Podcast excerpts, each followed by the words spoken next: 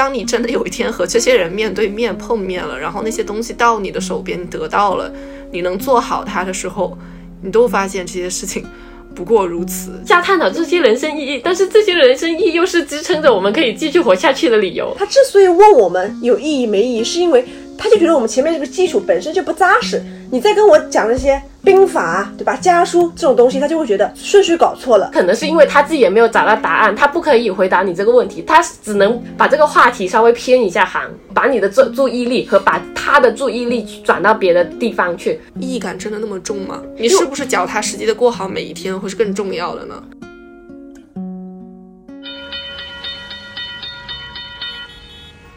欢迎乘坐码头巴士五十七号线，请拉好扶手，我们即刻发车，祝您旅途愉快。歡迎乘搭碼頭巴士五十七號線，請緊握扶手，我哋即將出發，祝旅途愉快。Welcome on board Pier Bus Route 57.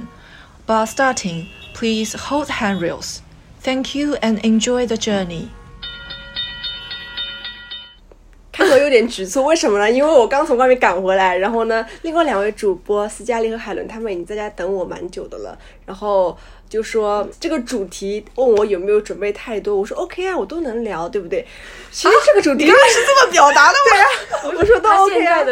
状况就是和这个主题一模一样，就是开口的时候想法很多，但是开口的时候就是一片沙漠。对你你讲一下，当时你读到这个题目的时候，你先、嗯你先读一下原句，对然后你要读的然后你读完了之后，你再说你当时的第一印象是什么意思？就是我读完之后，我们的听众朋友们也可以去留言，先说一说他们听完这个节目有什么直观的一些想法。我先说一下这个题目本身啊，它是这样的，他说。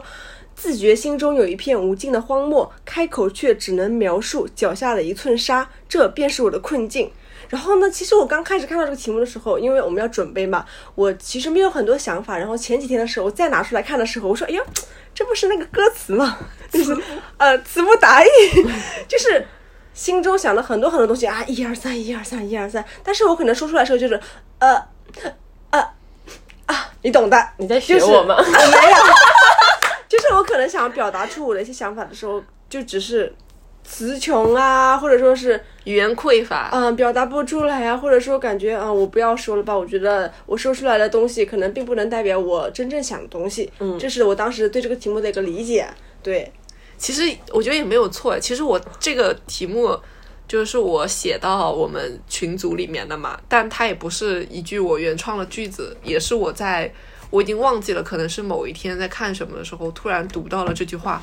然后可能他跟我当时我认为当时的那个心理状态很像，就是好像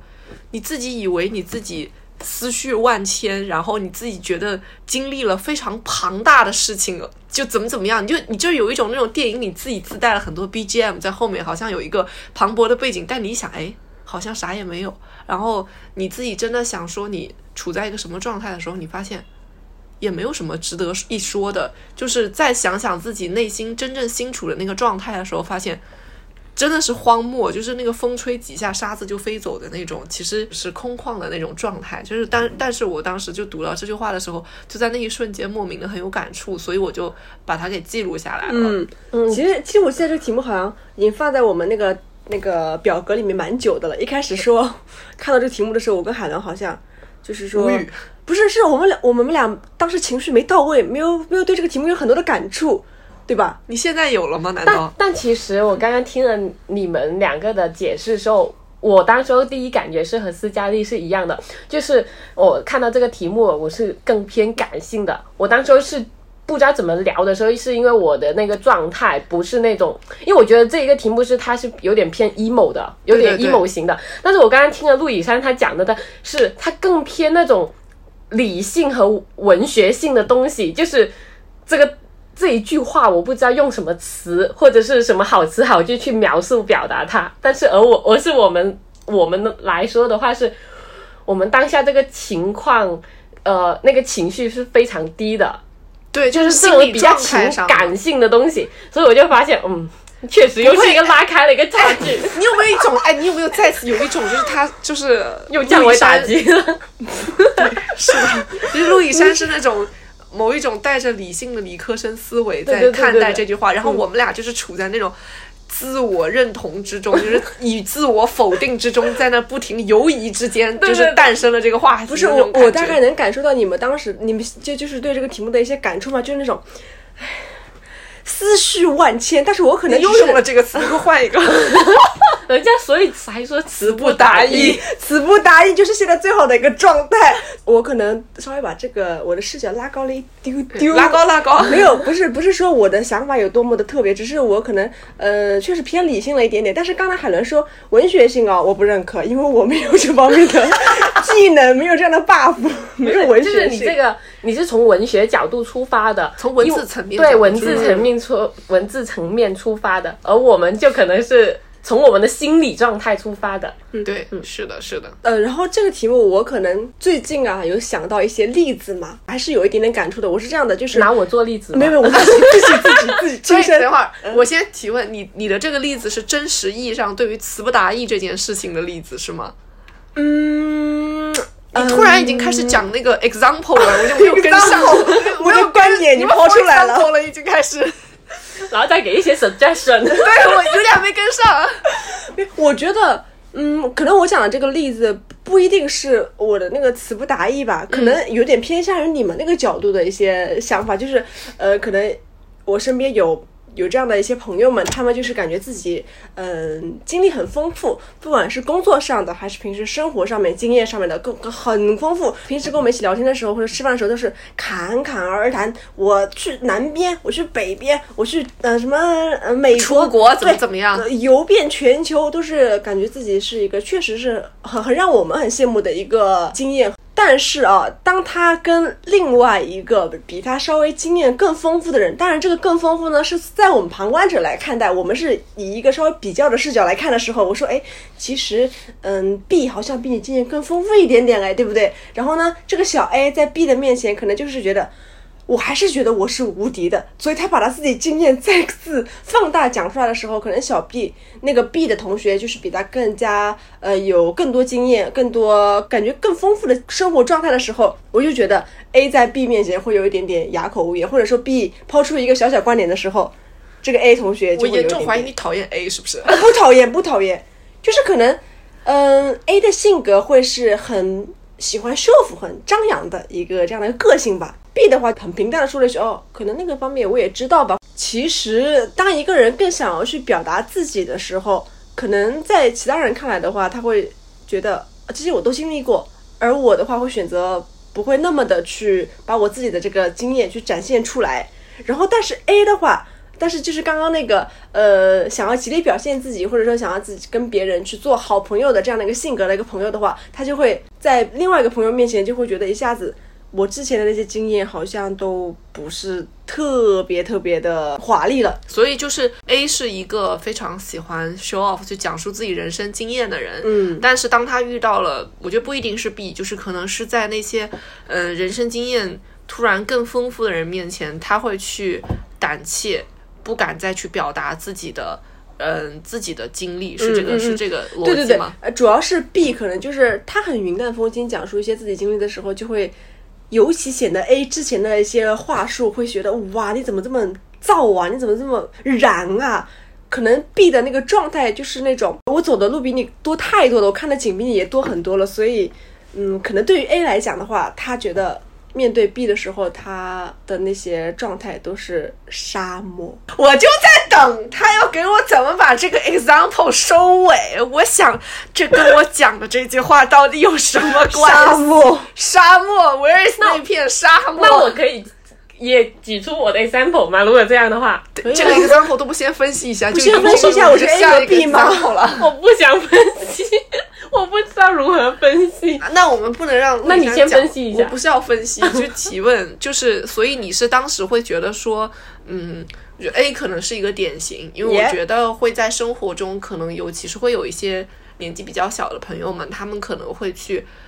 我觉得在上学的时候是老师说过那句话叫“无知者无畏”，嗯，或者说，嗯，有一个好听一点的包装叫你的无经验是财富，他会在他自己没有什么经验的时候，反而觉得自己拥有的那些东西都像是财富一样，但当到了一个拥有更多财富的人面前，他才突然发现自己只拥有脚下的一片沙，嗯是这样吗？嗯，所以你你想表达的这个故事的根结，它是在哇，你总结的太好了。那就是我前面说的我说的废话，没有啊？你是其实想为这一类人发声，也不是发声，就是仅仅抛出了这样的一个例子，它刚好契合我们这个小小的标题。大大的标题，我觉得不是发生，可能他们是一个群像吧，算不算？对，只不过我分析了一下我我知道，因为你说你的 example 是 for 我们这个主题的嘛，嗯那就是说只能描述那片沙的是那个没有太多经验的，嗯 A 是他生活的状态，对吗？嗯，好，下一个例子，我在尝试 get 到他的点，就是我本来 get 到了，后来你又提到了一句说，他只能描述他那一寸沙是他的现象，那他前面的一大片沙漠也讲不通，就是他好像如果是这样的话，他自己也没有一大片沙漠。他就是他这个所谓的沙漠和沙，应该是自自自我的一个认知吧。就是他前面的这沙漠是自己觉得我是沙漠，但是这个沙的话，可能又是从另外一个角度看来，OK，就是这个角度，这个里面啊，镜头有一个切换，一个是主观不视觉，因为因为我们给到了这句话，它是完整的一句话，就是嗯他是自觉心中有一片无尽的荒漠，开口却只能描述一片沙嘛。但其实我觉得，对于你描述的 A 这一类人而言，他他不会觉得自己内心是荒漠的，嗯我觉得他内心很充实，他是一个很相信自己的经历的人。只是他在遇到了更强大的经验的人面前的时候，他突然那一瞬间可能会觉得自己原来经历的东西很少、很渺小。但我相信这样的人，他不会觉得自己内心是荒漠的，他觉得自己的经验其实都是很宝贵的那种。就我是这样看的。我想到的，我我自己的例子的就是，就也是拿工作上最简单做一个例子，呃，在工作上突然，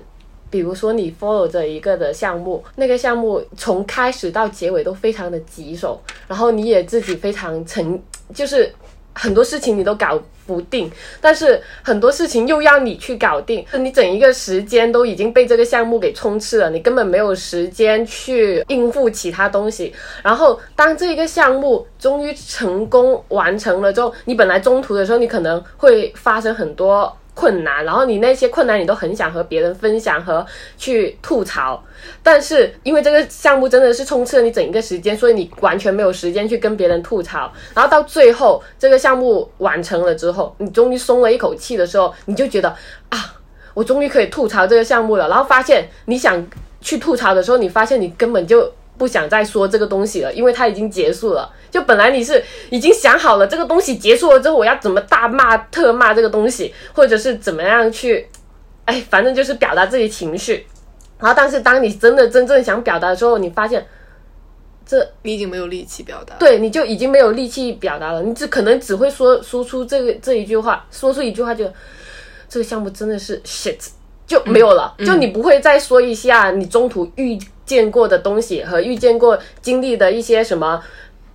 恶心的人啊或者恶心的事这种，就完全不想表达了，到最后。你就只能云淡风轻的说，哎，反正都结束了，我就这样。就我我我我想到的是这个。哦，对我我、嗯。我懂这个例子，就是因为我觉得可能我当初抄下这句话的时候，大概也是处在这种环境里，就是突然可能你前面噼里啪啦噼里啪啦连续性经历了很多很多爆炸性的东西之后，对对对然后你你突然一停停下来的时候，你发现。好空虚啊！就是某一瞬间你很很空虚，然后你明明以为你自己的这个无数情绪你都能一定都能宣泄出来的时候，结果发现，哎，好像也没什么可说的了，就这件事情可能就那么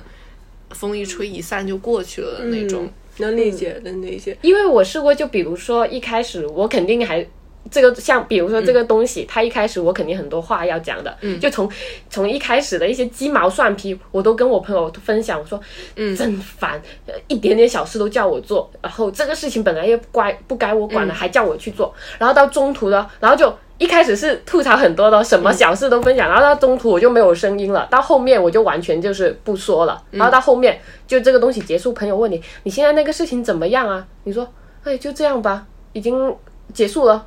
我也不想说了。然后你朋友就说啊，你当时候还很生气啦，为什么现在就不想说了？然后就是这个状态，你本来一开始你就是滔滔不绝的在那里输出你的情绪，然后到后面你就完全你的情绪是一点你都不想说的那种。嗯，你也觉得你是完全找不到东西要去表达它了，你也不想去再提起这个东西。接到海伦这个例子的话，可能在我这边会是，如果我遇到这个很不爽的事情的话，我会在这个情绪的发泄会贯穿我整个项目。但是可能一开始的时候，它那个频率嘛，不会那么密。你这个可以说一开始是跟朋友说，哎呀，为什么这样，不不不，会可能先密集性的输出一些东西，但是可能。对于我的话，我可能会从头到尾都在输出，但是这个频率的话，可能稍微平均一点点。这样的话，可以把这个荒漠感可以贯穿整个所有。什么叫把荒漠感贯穿？荒荒漠感，荒漠感不就相当于自己内心的一个无助嘛？想对这个事情的一些情绪的不满嘛？我我是这么理解的。但我的话，可能就是把这个对这个，当然我这个工作出现的时候，我对他不太满意的时候，我就会把他这个负面的情绪是从头到尾都是在贯穿在里面的。就是说，嗯，跟别人的你会持续性。对对对对对，他。可能他不是一寸沙沙，他是把那个沙变成了好几寸，好几寸沙。对，这可能是在工作方面的处理上面的每个人的习惯不太一样吧。对，其实还有一个更容易懂的点，就是这个情况是什么时候最明显感觉到呢？就是你和家里人讲电话的时候。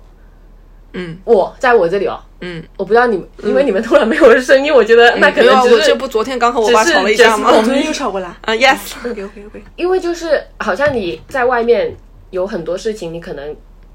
呃一开始你可能刚出社会的时候，你什么都可能会跟家里去分享，嗯，然后到后面的话，分享的越多了，你发现就是你得到反馈，不管是爸妈的那个担心也好，或者是开心也好，这种反馈。越积越多的话，到后面你就会觉得，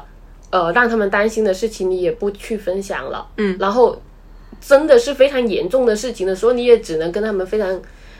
就你开口说的那一句话，就是一句话带过，就不会说有起承转合，因为你要挑当中你觉得他们能听到的部分，对，然后我觉得这就是也有一些是。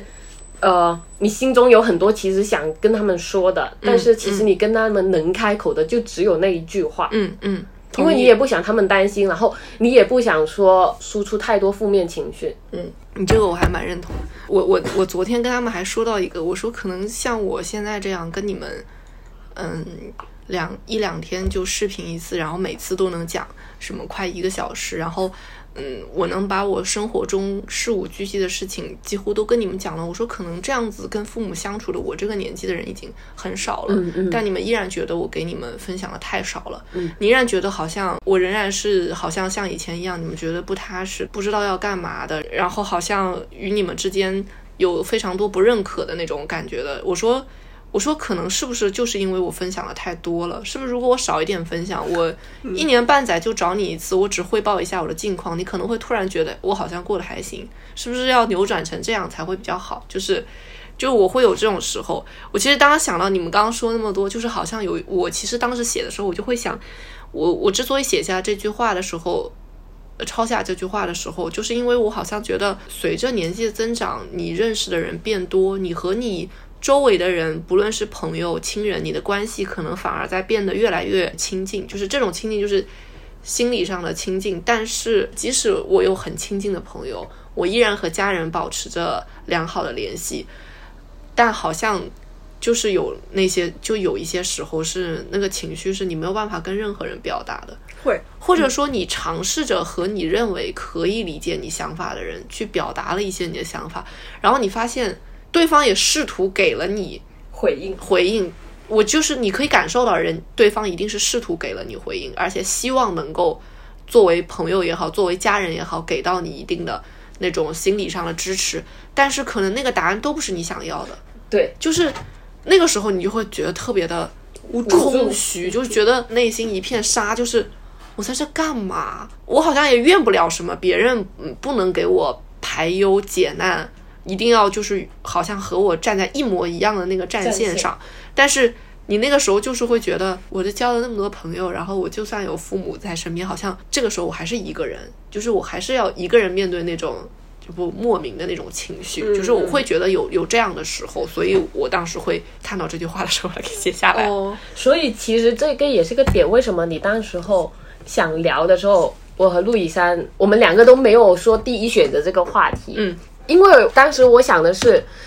既然你是有这个想法的话，就比如说有个同温层和你去说这件事，我觉得对你来说是更好的反馈。但因为我们不在这个状态里，我觉得就如果我们跟你聊了，就是一个无用的沟通。就是我们不能给你一个什么正面的反馈，然后以我们当时的状态输出的一些言语，可能有备而知，或者说就不在一个频道上面，对就各说各的了，就就会让你更难受。对，理解对所以当时候就我我是因为这样，我就没有说当时选这个话题去聊，哦，OK OK，解释好了，OK，接受他的解释。没有，这我理解他的意思我懂他的意说的那个嘛思，我理解他的意思好扣上对佳丽刚刚讲那个对，那个而且其实他刚刚说的，我觉得还有一个点是，有时候我不知道去找谁说的时候，我就会，我是觉得会令人觉得很烦，对，就突然你自己打扰到自己，所以就对。就怕打扰到，没，应该是怕打扰到别人，因为自己真的是，唉，这里又不行，那里又不行，我怕打扰到别人，然后所以我就不知道怎么去跟别人讲，就变成了自己就难开口了，难以开口了。对，而且会不会有那种时候，就是比如说，因为你自己可能体感上面有过这种，你自己一个人待着特别觉得情绪无处呃抒发的时候，对，没有办法向真的认为自己明明已经很亲近的朋友去讲，是因为你也想到过，可能就是别人以类似的问题来找你的时候，你能给到的回应也是很局限的，就是救不出那个人的。就是我有个非常好的朋友，他就会有那种。嗯，突然一下子很丧，然后情绪很低落，就是很负面，就是 emo 到那种你跟他说什么，你都没有办法把他拉出来的那个经历。你的朋友也出现过这种情况，就是他太荡了，荡到那种你用任何人类能想到的积极的话语、美好的未来，我们一起可以共创的明天，然后你怎么样坚持下去，会得到更好的结果。你无论用什么样的词语和言语去安慰他，你会发现。都是无效的，因为那个人陷在那个情绪里的时候，就是不可救的一个状态。他只有通过就是自愈，然后自己去嗯疏解自己，好像才能一点点走出来。我后来发现，那可能放到我自己身上也是一样的。就这个时候，任何人给我任何的所谓情绪价值都没有办法给到位，就是可能只有只有你自己坐在那个。你一亩三分地前对着天想想，对着地看看，然后可能过一段时间，它突然某一天那片荒漠可能开出花了吧，就是那种状态。原嗯，就是我我是这么理解的。如果说像斯嘉丽刚刚讲的，他自己很 emo 的时候，需要别人想要去来给他一些鼓励，或者说一些正面的阳光的时候，可能他当时需要的，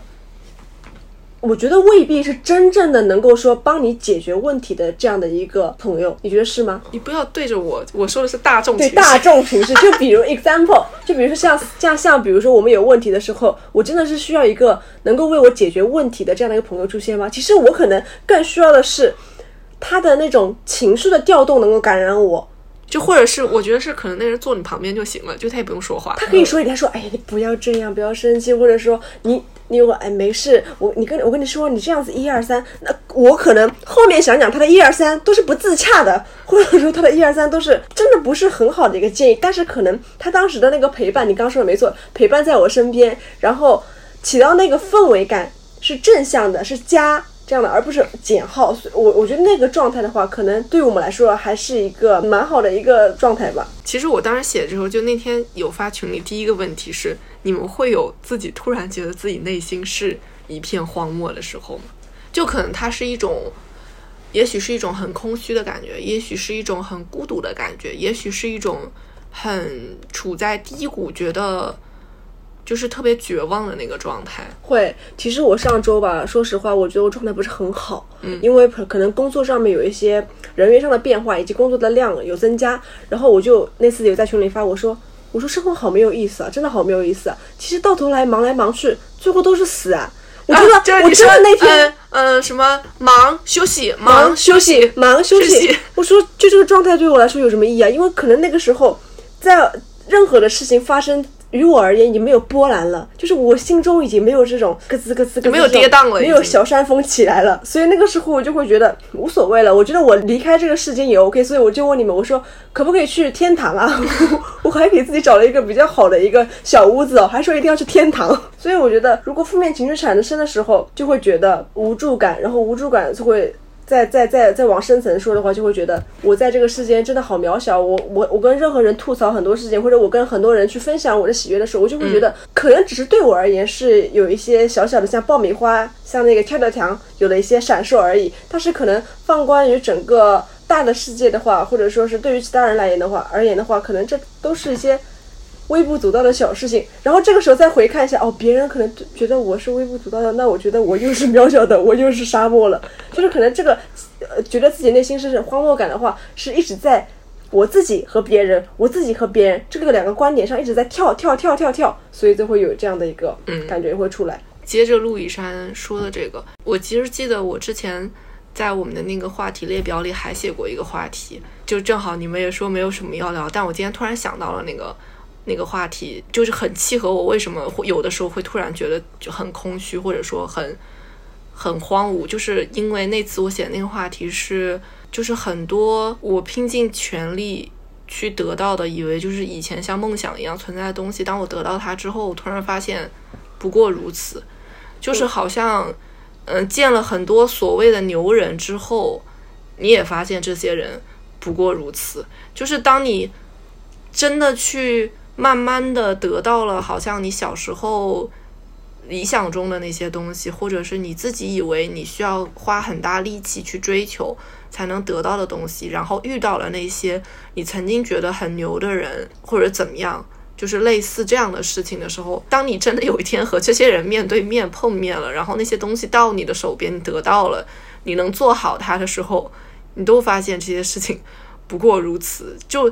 不是说这是一个什么很骄傲的感觉，自己想得什么就能得到。我一样还会有更多那种可能觉得很多很难得到的东西，很难去追求，很难去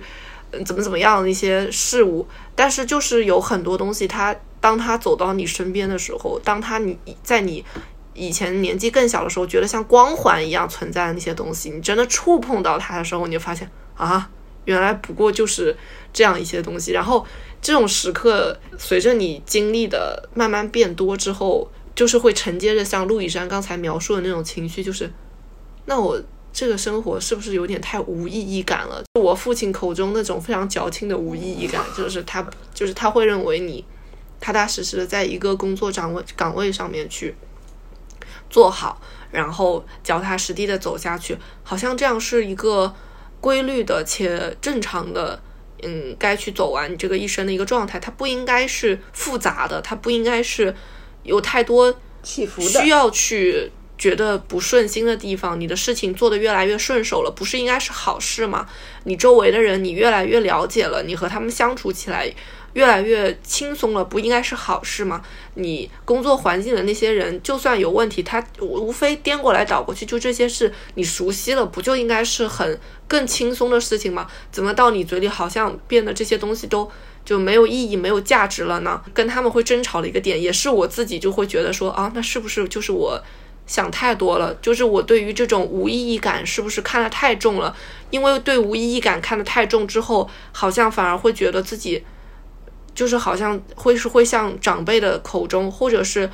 某一些同龄人口中描述的是，你这些不就是自找的麻烦？你这种很矫情的一些对你生活的看法，所以那个时候你就更会觉得自己 像一片荒漠一样。对，这是我觉得今年以来还蛮明显的一个心理状态。这就是柏拉图的人生三问：我是谁？呃，我从哪里来？然后还有一个是什么来着？我到哪里？我要去哪？呃，我要去哪里？我要到哪里？对，就是一直我们要探讨的一个，就是意义，就是像爸妈觉得，就是我们闲下来就是会在这里瞎瞎探讨这些人生意义，但是这些人生意义又是支撑着我们可以继续活下去的理由。对，就是你很难跟他讲清楚一点，是明明他自己也特别喜欢坐在那里看那些哲学的书，他就这那这那的他都爱看，对吧？但是他看完了，哎。我去探讨这些问题的时候，我去真实的拿出我生活中的经历去和他掰扯这些问题的时候，他突然又觉得意义感真的那么重吗？你是不是脚踏实地的过好每一天会是更重要的呢？他会觉得我做的事情都是不脚踏实地的。可能父母的话，因为他们觉得他们已经在很认真的在过好他的生活了，他看的那些知识、那些书籍对他而言就是精神上的一个提高，锦上添花，锦上添花。但是，就是他已经默认为自己的生活是已经是夯实的了，是有这样的一个基础的。他之所以问我们有意义没意义，是因为他就觉得我们前面这个基础本身就不扎实。你再跟我讲那些兵法，对吧？家书这种东西，他就会觉得顺序搞错了。咱们先脚踏实地，先把基础给我打牢了。四根柱子就是四根柱子，你别给我别给我用三角，不稳定。他可能父母的话会是三角不是最稳定的吗？嗯，可能一般房子建筑还是四个角更加稳定。但我觉得，因为本来这些问题就是没有答案的，嗯你去问他，他也他自己其实也在一起。一直在追寻和探求这些答案，他没有答案，他回答，所以你当你问到他的时候，他回答不了你，他回答不了你的时候，他只能用别的东西去跟你讲这个你的生活应该怎么样。所以我觉得他更，其实每个人都是一样的，都是在掩盖一些事情，因为他没有探，就好像虽然你爸爸有看，就好像你父亲他可能有看哲学上的书，他自己也有自己很大的想法，但是为什么他们这么回答你呢？其实可能是因为他自己也没有找到答案，他不可以回答你这个问题，他只能把这个话题稍微偏一下行，把你的注注意力和把他的注意力转到别的地方去。因为我觉得，其实这三个问，就刚刚说的人生三问，因为刚刚我们说的很多意义上的事情，我就觉得都可以归咎于这一个柏拉图三问嘛。他们自己其实也没有办法完全给出一个正确的答案给你们。如果每个人都那么去细探究，就是仔细探究这一个问题和想法的话，其实每一个人都会掉进一个。非常死循环的一个过程中，就好像我们现在就是我们其实就是在一个死循环，我们就一直在问，因为这个根本是没有答案的。然后他们可能自己觉得也是没有答案，我现在只能专注于我自己的当下，因为专注于自己的当下，你才会没有那么多的空间去想这些东西，没有那么多空间去想这些东西的话，你就不会给自己造成这种困扰。我记得你当时有问一个问题，是关于会有内心思绪万千却无法和朋友和亲人说说的时候嘛？然后后面你是说你会怎么样面对这些时刻？然后我当时我自己写的是用忙碌把麻痹自己，因为当一个人忙起来了，你就会把这些有没有意义的东西，你会抛之脑后，你不会让自己有一点点时刻去想这些东西。今年其实我觉得我自己还挺忙的，有时候周末，嗯，就是闲下来的时候，我觉得我其实我就是在用一些嗯虚假的忙碌去麻痹自己，因为我觉得如果我不麻痹自己的话。我就会陷入一个死循环，我就一直在想，就像去年一样，就一直在 去年就是因为空闲太多了，对，就去年在家的时间太多了，然后你就会一直在瞎想，有瞎想，有些某点，因为我是一个我一想我就很容易熬夜的人，我就会变成了熬夜成瘾，然后我就一直在晚上，晚上又是一个人情绪最低落的时候，你你那个情绪是分泌的最多的时候，你就开始一个无止境的循环，第二天你就无精打采，然后到晚上你又开始想一些。呃，自己探讨不了的答案，所以我就觉得我现在的这个用忙碌去麻痹自己的状况，就和其实长辈有点像的，就是长辈他们自己也没有一个确切的答案去告诉你这一个最好的答案、最好的回答是什么，所以他们就只能是把自己投身于忙碌的生活中、烟火气息中，然后用烟火气息去掩盖这种看起来很高尚的一些讨论，这样你就没有时间去想其他东西探讨人生道理，就可能他会把人生道理会贵于实际，他会用行动跟你讲，我生活中遇到这样的这样的例子，然后可能你别跟我讲那些大道理，我觉得这是太空而泛的东西。我们落于现实，落于生活的话可能这才是最根本的吧。其实不是每次和他们都是在讨论这些，而是说，而是说，嗯、我们都是在讨论实际的问题，就反了，就是就是，其实明明他们也会觉得，就是去找到生活的意义也是很重要的一件事情，但当好像我真的在做这件事情的时候，他们觉得我的行动都是错误的。我不是说只是针对我和我父母之间的关系啊，嗯就是好像就是好像在我们生活中，嗯，大家虽然都通过忙碌去什么麻痹自己的生活，但是我相信有一有很多很多的年轻人，他在深夜停下来的时候，还是无法避免的会去想这个问题。对，因为它好像是就是你说的支撑你活下去的一个方向。因为我觉得你忙碌去麻痹自己想这个问题，它只是一个短暂，方式，我觉得只是短暂的解决这个问题的方式。你还是会在某一个时刻，你一定会停下来去想。当然，我觉得这不是所有人。我相信有人他一生可能只做一件事情，他也可以做到老，他不会有不会觉得自己的人生有什么问题，那可能是他在一开始就觉得这个这样的人生，平稳的、安稳的人生就是他想要的。嗯，但是好像也许有更多的会觉得自己要想清楚自己想干嘛的这种年轻人也好，甚至于说我觉得中年人也好，就是嗯停下来去思考自己要干什么的那个夜晚，我觉得还是挺有必要的吧。嗯，是对对对，当然当然，我有个朋友，他是今年已经有小朋友了，然后呢，嗯，他的妈妈，对吧？就是知道他有了小朋友之后，每天每天都很忙碌，给小朋友织小衣服，这个是，呃，是出于母爱，对对，隔代嘛，对我的孙儿辈的一个喜爱，每天在手工衣服。然后呢，他妈妈其实是呃农村家庭的，也就是没有什么在外面见过很多的世界，也没有说什么上过大学的。然后他妈妈自就是自从看了他们家小朋友慢慢慢长大之后，他开始每天晚上在餐厅点了一盏灯，开始学英语单词。我觉得这个是很多很多母亲就是，嗯、当然它也是一个学习的方法呀，对吧？然后呢，这个母亲就是会说鼓励他的孩子，就是鼓励我的朋友，他说，他说我觉得学习是一件很有很重要的一件事情。他说，呃，虽然我在忙，就是在踏踏实实的在过好我的日子，对吧？但是我觉得好像努力的追上你们年轻人的脚步，好像还蛮好的。他说我不敢太落伍太多，我我就害怕哪一天我的小孙女儿说太多的话我听不懂了，所以我就想现在多学几个英语单词，就是可能，嗯、这样的父母他们的那个状态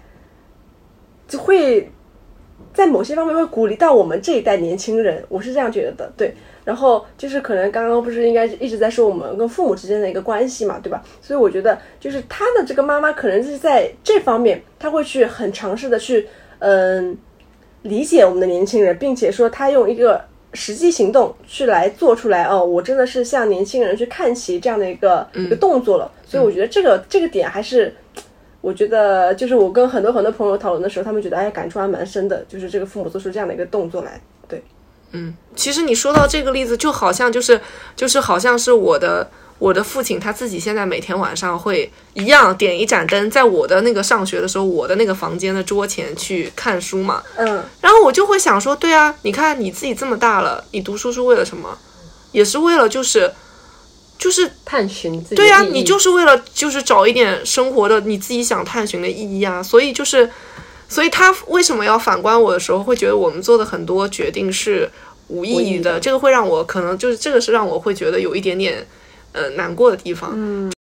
哎，那你们会在今年有过突然觉得自己特别处在什么低谷的时候吗？或者是近两年的时候？哦，我这个问题是空白的，因为我想不到好是什么时候。好的，就是我不知道是不是因为我本身分享欲这个这个点不是很强，所以导致我时常会觉得一个人的这个孤独感，就是偶尔的孤独感是 OK 的。我好像不会把百分之百或者是百分之八九十的事情会都或者说告诉父母啊、告诉朋友啊等等，我好像反而会去自己把这个情绪会内吞掉。就是你其实很少有自己觉得特别处在低谷的时候。可能这就是理科生的 死值吧。嗯，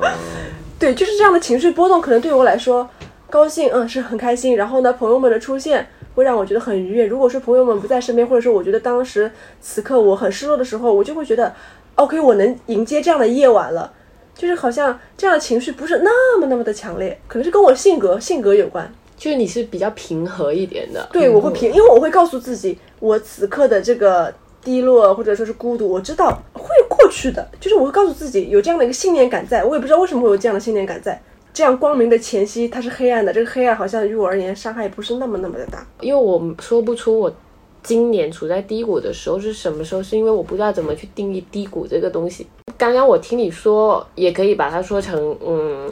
孤独的这种时刻的话，那我就觉得，我觉得孤独的时候，我觉得是无时无刻，每一天我总有一个时刻，我会觉得自己特别孤独。但我不知道，也不是夜晚，可能白天某一个时刻，但是我不知道去怎么讲，但反正就是，如果可以去对标低谷的时候的话，那我我会这么去理解，嗯，就是我的孤独是无时无刻的。那你呢？那你呢，斯嘉丽？我就现在就是我 孤独的时刻。不是，我觉得你现在就是他互动，没有观不是，点达到一致。我现在不是，我觉得他现在的就是，他内心可能想很多，他也尝试在 get 我们两个人的观点，然后但是他开口的，他想表达的就是那一寸沙，他知道，错就是你现在就沉默了。就比如说，之前看《奇葩说》，罗振宇老师说什么，嗯。脏话是人的情绪到了尽头，就是你的情绪到了尽头，你就会发宣泄，然后说脏话。但是马东老师说不是的，人的情绪到了尽头是沉默。